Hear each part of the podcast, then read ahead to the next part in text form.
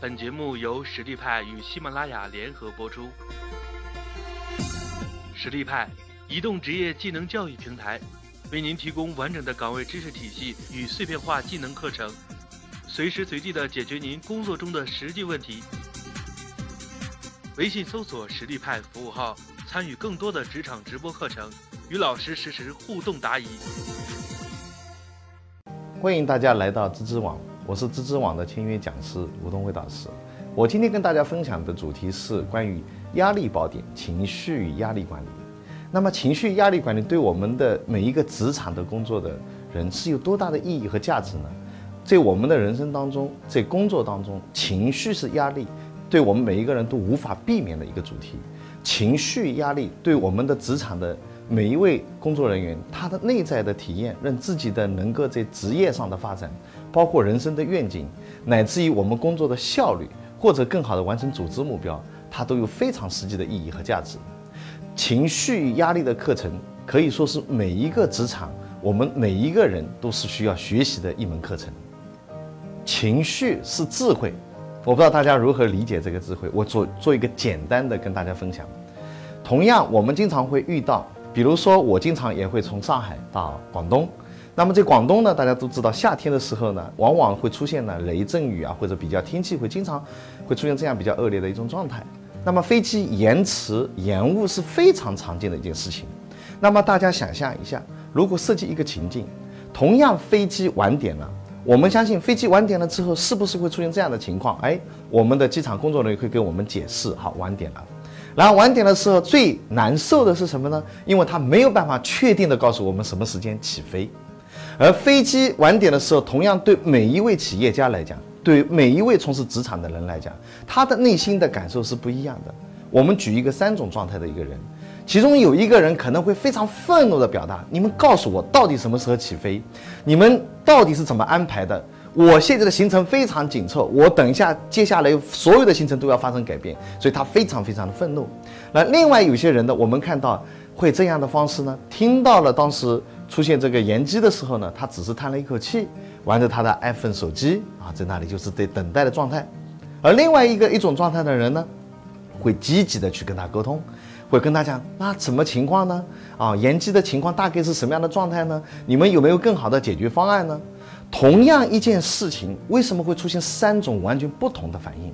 我们试想一下，三种不同的人，他最后的结果又是什么样的结果？如果一个愤怒的表达的人，最后可能会出现肢体动作，到最后的通过我们语言的表达到肢体动作，可能发展出我们到最后可能进入了派出所，类似于这样的事件。那对一个人只是等待型的人，他在那里等待唉声叹气的时候，他能够给自己带来比较好的体验吗？如果是真正一位协商角度去解决问题的人，他整个过程是不是他在享受了一个生命的过程？可能他因为这样的互动和交流的过程中，是不是又认识了一位朋友？可能有可能他会机场的工作人员会不会给他一个更好的建议？所以，我们在这里要大家形成一个认识：我们每个人的内心和想法，在人与人互动中，每一种情绪它都是智慧的，每一种情绪它都是有价值的。每一种情绪，它都有积极的意义。那么很多人也会讲，哎，什么会有积极的意义呢？我举一个简单例子来讲，如果你今天碰到非常愤怒的情绪，就意味着你自己今天有发生了很多不公平的事情。如果你今天感觉非常悲伤的一种情绪，你一定提醒着你曾经有一些东西值得你去留恋和纪念。这就是情绪的智慧。那么情绪它是由什么所组成呢？情绪到底是什么呢？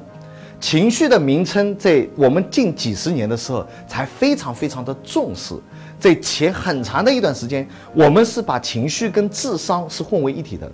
我们都认为一个人的智商是决定了我们一个人与人之间的关系，人与人之间成长非常重要的一个部分。结果发现不是这样的，人的情绪它是有很多的一些功能。那么当代最杰出的心理学家。叫丹尼尔·戈尔曼，他在研究过程中发现，情绪有四种功能。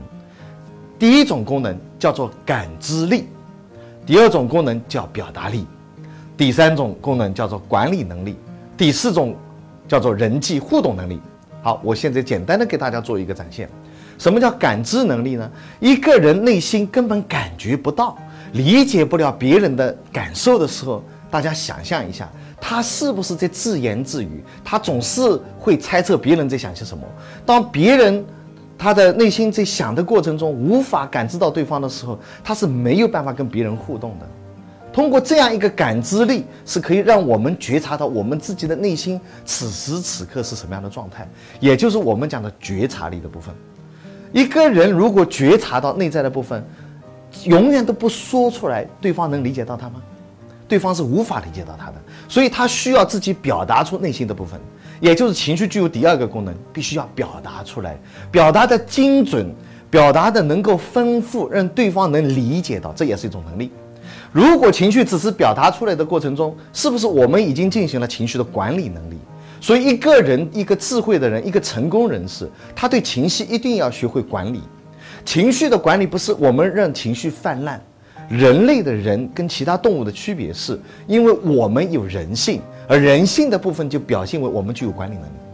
情绪同样是人际互动能力，因为在人与人之间的互动，通过社会的群体的互动性，才表现出你情绪的整个功能。所以人际互动是非常重要的一个特点。那么情绪在人与人之间互动过程中，它就离不开三个要素。第一个要素叫做自我，就是我，我和其他的人发生的互动。所以在人与人之间的互动过程中，都具有两个部分：一个是我的投入，一个是别人的参与。同样，我们发生了一件事情、一件事件。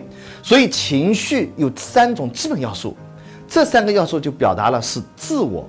他人和情境的需要，那么我们只有在自我、他人、情境中就观察到了一些东西。观察到什么呢？观察到我的行为，我做事的风格，我的情绪状态是什么样子的。我这样的互动过程中，最后的结果让对方产生了什么样的效果？观察一下我们双方的反应模式对得上吗？我这样的情绪表达，对方是这样的情绪表达，两个人是在同一个节拍上的吗？所以这样的过程就让我们去看，我们要选择什么样的结果，去评估一下我们现在的状况，我们要通过什么样的决策，我们怎样去理解到别人。那么我们最简单的方法，就可能叫做角色扮演的方法。在角色扮演的方法里面，我们去体会别人的内心世界是什么样子。那这里有没有一些技术呢？有，第一个技术就叫做模仿技术，通过模仿别人的内在。通过模仿别人别人的这种内心的感受，我们才能知道对方是处于什么样的一种状态。好，在这里我讲一个最简单的个案，最简单的一个个案。比如说一位新的员工王恒，他来到公司的时间总共才七天的时间，而王副总可能是王副总，他今天来视察工作的时候，发现这个员工为什么做的一塌糊涂，王副总就直接跟他说：“哎，你这个地方是做的不对的，啊，你是需要改进的，为什么你？”来到公司，竟然还不知道公司的整个制度吗？但是王恒他听到这一句话的时候，他是有委屈的，他当时没有反应。大家请记住哦，一个人没有反应，面带微笑，不代表他内心就没有反应哦，没有情绪反应哦。这个过程中，王恒是内心是不舒服的。实际上，这碰到了一件事情的时候呢，碰到了在交接班的过程中，另外一个人又对王恒做了一些指责的时候，王恒此时此刻就愤怒了。他的愤怒来源于两点：第一点，他内心的需要别人没有看到；第二个，王副总在视察过程中，他没有去体会王恒的工作状况。实际上，王恒他内心想表达的是什么？我在这个时候从来没有人关注到我，从来没有人教我具体是怎么做的。当我不知道方法的时候，你作为副总来要求我的时候，我是很受挫败的。实际上，王副总的目的呢，来跟他互动的过程中，实际上也是表达一个概念，就是说我很重视你，我希望你有所改善。哎，我们在这里就发现，两个人的需要实际上是一样的，出发点是一样的，结果完全不一样，因为站在每个人的角度是不同。所以每一个情绪都让我们从多角度去体会一个人的内心世界是什么样子的。那么在这样的一个第一章节的课程，我给大家做一个简单总结。第一句话我要送给大家：情绪是我们学习的最佳机会。每一种情绪出来，我们都可以看到我们内在是有动力的。一个人最可怕的是没有情绪。第二个呢，情绪是归一法则，这是第二句话。为什么情绪是归一法则呢？讲一个简单的例子：当一个人让你生气的时候，我想问一下，是谁让谁生气？是对方让你生气。那么问题是，他让你生气，你应该报复的是谁呢？应该报复的是他。结果你发现是什么？是自己对付了自己。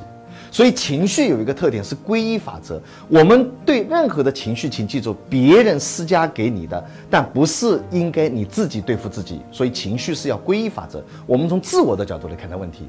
第二、第三点可以送给大家的是，情绪可以为我们所用。为什么情绪它可以给我们带来动力，可以让我们去思考？我们此时此刻需要什么？情绪同样是有正面的行为，这是第四点要送给大家的。每一个情绪背后，它都有正面的动机，而正面的动机让我们看待最后的结果是否让我们去重新的衡量我们的此时此刻的行为是不是有效的。情绪也是让我们拥有动力。刚才谈到，情绪一定让我们产生动力。一个人的愤怒也好，一个人的伤心也好，它能够转化的时候是产生一种动力的。所以，情绪可以为我们的生活做服务。那最后一点，我可能要送给大家的是：问题的本质不是问题，对待问题的看法才是个问题。这一点就是我下一章节要跟大家做分享的。